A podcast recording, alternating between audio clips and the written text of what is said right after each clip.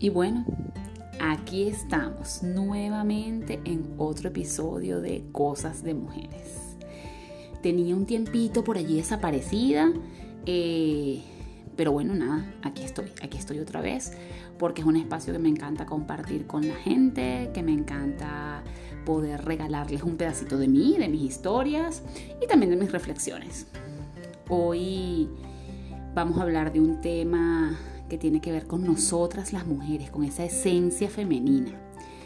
Mi nombre es Alicia Hernández, soy coach ontológico y terapeuta de familia.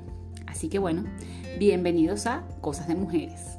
Nuestro tema de hoy son cinco pilares para ser la protagonista de tu vida. ¿Por qué coloco esa palabra protagonista? Bueno, porque a mí me encanta. Particularmente eh, soy una mujer que me gusta muchísimo eh, protagonizar mi vida. Saber quién soy, qué me gusta, hacer las cosas que me gustan, disfrutarlas y mostrarle al mundo mi autenticidad. Para algunos es agradable y para otros no tanto, pero esa soy yo. no sé si les ha pasado eh, que se han preguntado alguna vez, ¿por qué otras mujeres logran sus metas y, llegan donde quieren? ¿ok? Y quizás yo aún no lo he logrado pudiese que, esa pregunta se la hayan hecho. Bueno, pues creo que yo también me la hice en algún momento y, la respuesta era, bueno, porque todas esas mujeres viven de una manera diferente. Esas mujeres que, que logran lo que quieren es porque viven exactamente de acuerdo a lo que desean. Entonces uno se pregunta, ah, bueno, pero ¿y qué las hizo llegar hasta allí? ¿Cómo lo hicieron? Entonces, bueno, comenzamos eh, a, ver con más inteligencia y, a buscar qué fue lo que llevó a esa mujer a lograr lo que quiere. Pero el primer paso para eso es justamente hacer lo que quieren hacer y ser lo que quieren ser. Todas las mujeres tenemos los mismos desafíos, ¿ok? Bueno, eh, algunas en este caso no son madres de repente o no tienen pareja, pero el hecho de ser mujeres nos hace representar muchísimos roles. A veces somos hijas, madres, esposas, hermanas, profesionales, en fin, tenemos una gran cantidad de roles que, que acaparan nuestra vida, ¿no?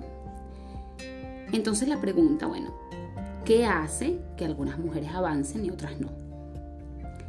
Comprobándolo por mí misma, ¿ok? Y, por, bueno, por el trabajo que he hecho durante varios años con mujeres, les puedo decir que lo que he visto que es en común es la coherencia. Son dos cosas, pero la primera es la coherencia.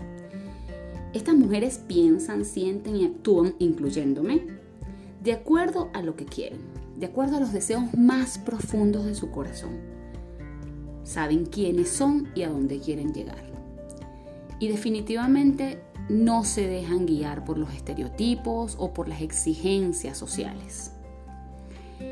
Tendrán unas que otras normas que toman en cuenta, sí, porque evidentemente vivir en sociedad te lleva a ciertas, a ciertas normas, pero eh, pocas veces prestan demasiada atención a lo que otras personas esperan de ellas, o a lo que se supone que deberían hacer o que es lo correcto.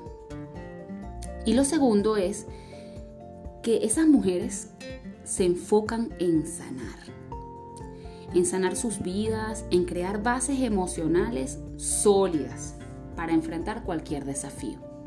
Y eso es sumamente importante, porque cuando, cuando estamos sanas, cuando superamos nuestra historia, cuando, cuando limpiamos eh, lo que podemos traer como creencia de, nuestra infancia o de situaciones anteriores, pues eso nos ayuda entonces a ir más cerca de la mujer que realmente queremos ser. Entonces, bueno, que por qué yo particularmente pienso que esto se reduce, o sea, eh, para mí el lograr o no lograr ciertas cosas se reduce a estas dos, a estas dos bases, ¿no? La coherencia, o sea, pensar, sentir y actuar como crees y enfocarte en sanar. Si no sabes quién, es, quién eres en este momento o quién estás siendo, cuál es tu dirección, comienzas a dejarte llevar. te vas acostumbrando, ¿no? Hasta que te olvidas realmente de qué era lo que querías o, o de quién era esa mujer que fuiste en algún momento o que soñaste que podía ser. Cuando estás clara de lo que quieres, se hace más difícil eh, que otro pueda venir a cambiar la idea de lo que tú realmente eres y quieres. Pero cuando no estás clara, salir de tu zona de confort es sumamente complicado. Comienzas a ajustarte a lo que conoces, a lo que la gente eh, te dice que, que tú eres, comienzas a creerte el cuentico este de que todo está bien. Tú misma te repites, sí, bueno, todo está bien, o sea, porque yo estoy cumpliendo con los roles que se supone que debo cumplir. Imagínate, todo lo hice correctamente, me casé en el tiempo previsto, estudié en el tiempo previsto, tuve hijos en el tiempo previsto. Entonces, bueno, ¿qué más puedes pedir? Pero por dentro sientes una batalla inmensa. Sientes inconformidad, sientes eh, desesperación, sientes frustración en muchísimos casos. Y empiezas a imaginarte cómo sería la vida. A veces ni siquiera te la imaginas, a veces ni siquiera te das ese permiso de imaginarte cómo sería la vida.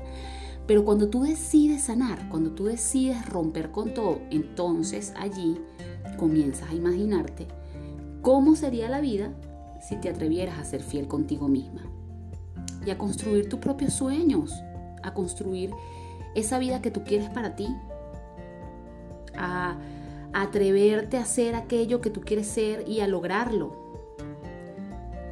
Lo más difícil es dar el primer paso y comenzar. Eso siempre es lo más difícil. Pero ya después que comienzas a crear bases fuertes, a bases emocionales sobre todo, que te permitan ir paso a paso, que permitan que venga un vendaval y tú sigas de pie. Bases emocionales que te permitan no volver atrás. Bases emocionales que te hagan estar tan clara de que lo que estás haciendo es lo que quieres.